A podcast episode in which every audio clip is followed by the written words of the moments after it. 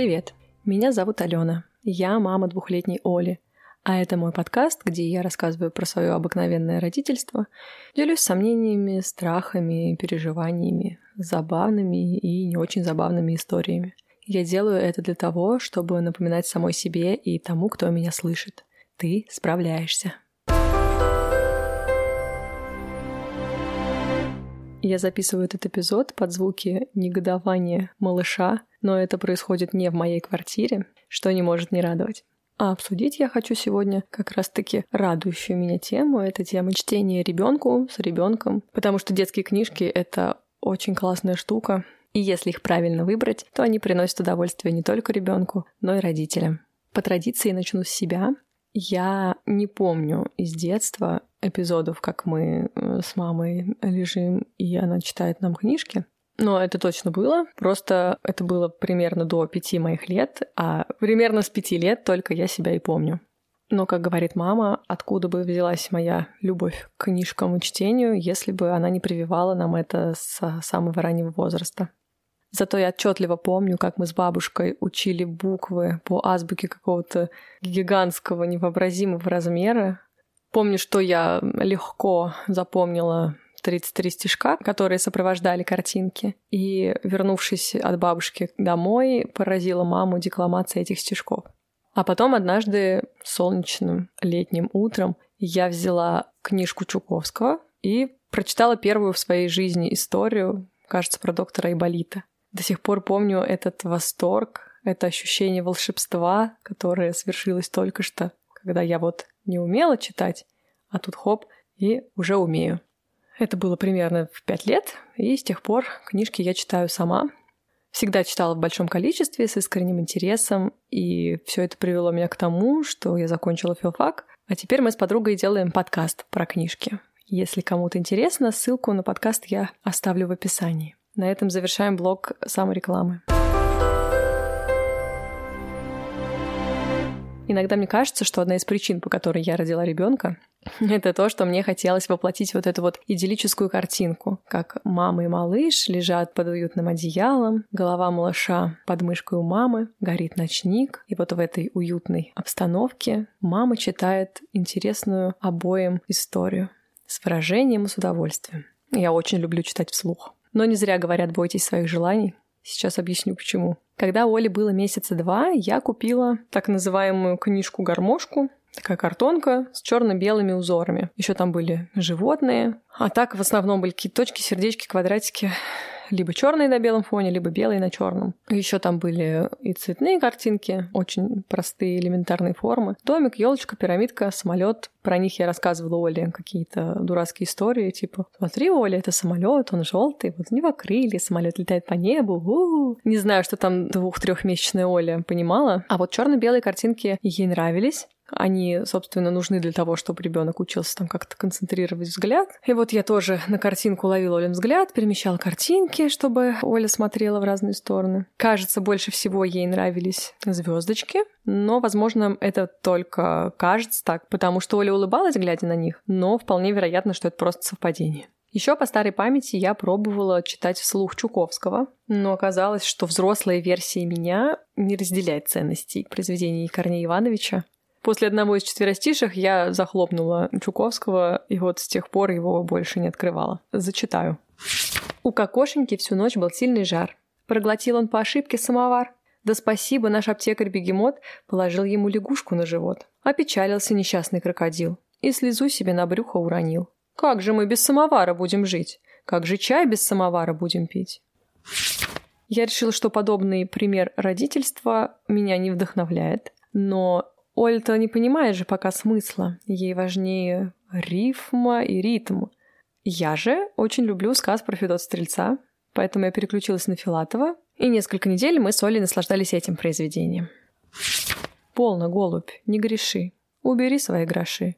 Я ведь это не для денег, я ведь это для души» примерно с полугода до года у Оли был период отрицания вообще любых книжек. Картонных, э, тканевых, шуршащих, клеенчатых для игр в ванной, ну и, соответственно, обычных бумажных. Оля их вырывала из рук, бросала на пол, э, рвала странички. ну или орала, если я начинала или продолжала читать, несмотря на ее протесты. Поэтому я отступила, и какое-то время книжки мы в руки вообще не брали. В год я снова решила попытаться сделать чтение частью нашей рутины. Подошла, как всегда, с рвением и заказала целых 20 книжек на сайте издательства «Клевер».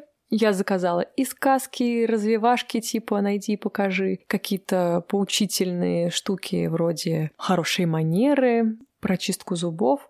Еще было несколько книжек про семью с названиями, кажется, «Я люблю тебя, дедушка», «Папа меня любит». К содержанию у меня тоже есть вопросики. Например, в одном из рассказов про носорога, папу и носорожка сына мораль такая, что малыш понял, что нечего бояться и никогда больше не плакал. Я с этим не согласна, что нельзя никогда плакать. Поэтому, если и мы открываем эти книжки, то я стараюсь как-то трансформировать историю в более подходящем нам ключе. Но там очень красивые иллюстрации, и можно сочинить что-то свое. Из тех 20 книжек нашей любимой стала и до сих пор находится на одной из лидирующих позиций в топе книжка «Самый лучший мышонок на свете». И еще до сих пор у нас на полке и читаются примерно раз в три дня «Очень страшный шуш» и «Не обнимайте меня». Я название и авторов всех книжек оставлю в описании к эпизоду.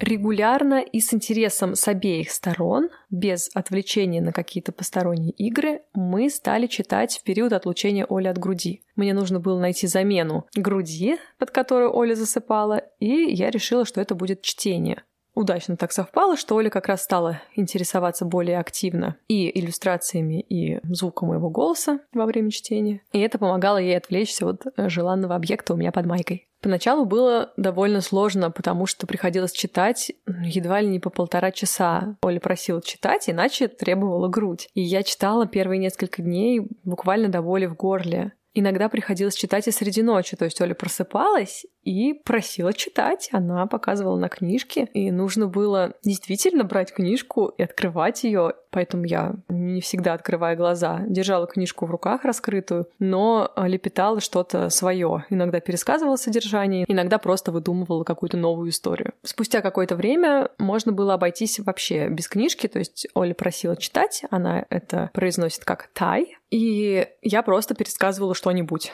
Иногда удавалось обойтись просто разговором с мужем, он меня о чем-нибудь спрашивал, и я развивала мысль, и под звуки голоса Оля засыпала. Еще бывают ситуации, когда Оля просит э, почитать взрослую книжку. Берет с полки не какую-то свою, а рядом лежащую мою книжку, которую я читаю в этот момент, или Гарри Поттера, например. Это происходит тогда, когда ей важно просто, чтобы мама монотонно что-то читала, и картинки смотреть и разглядывать, и тыкать в них пальчиками она не хочет. А вообще, обычно Оля принимает активное участие в чтении. Она сама выбирает книжку. У нас Монтессори полка так называемая. Все книжки на виду. Оля либо берет их сама, либо, а, называя книжку, просит взять меня. А, она какие-то из них обозначает репликами из этих книг. Например, в одной из книжек есть реплика «Бум-бам-бах», и именно так она называет эту книгу целиком. Или книжка, которую я уже упоминала, «Очень страшный шуш», Оля называет «Фуф». Также и некоторые реплики в этих книжках, которые Оля уже знает, она озвучивает. Друзья уже собрались штурмовать пещеру, как вдруг дверь снова открылась, и на пороге показался Ему пришлось встать на цыпочки, иначе он не дотягивался до зайца. Да, вот он какой малюсенький. «Пока-пока!» – пропищал. «Спасибо за чудесный вечер!» Сегодня мышка проснулась в ворчливом настроении. Выход из ее норки загораживала большая, пушистая... Боба. Очень редко Оле хочется перевернуть странички, и она в этом участвует. А периодически показывает пальчиком на объекты или на персонажей. Во время болезни, остатки которой вы еще можете слышать, я физически не могла прочитать больше трех, а иногда и даже больше одной книжки. Например, вчера я прочитала полторы.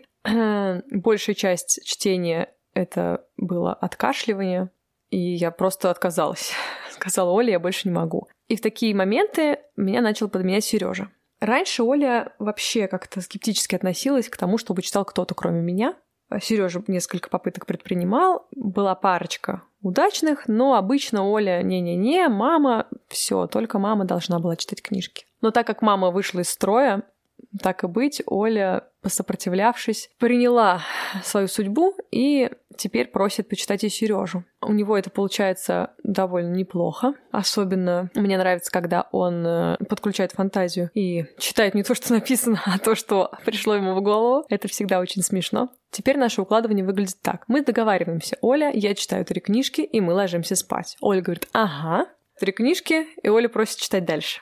Я объясняю, что мы договорились на три книжки, я прочитала три книжки. Тогда Оля говорит «папа», и папа читает еще несколько книг. Обычно Оля засыпает таки, где-нибудь на пятой книжке, но иногда и не засыпает. И тогда мы твердые в своих убеждениях, говорим, Оля, мы договаривались, мы так немножечко пошли на уступки, но теперь все железобетонно нет. Оля вздыхает или поплачет чуть-чуть и засыпает просто так. Я пыталась еще использовать книжки для того, чтобы укладывать Олю на дневной сон, но здесь она вообще никак не поддается. Она не соглашается идти в спальню, она готова сидеть в зале с включенным телевизором, она может залезть под плед, сказать мне «тай», «читай, мама», подает какую-нибудь книжку из тех, что рядышком здесь находится, но не засыпает днем. Это тема отдельного разговора.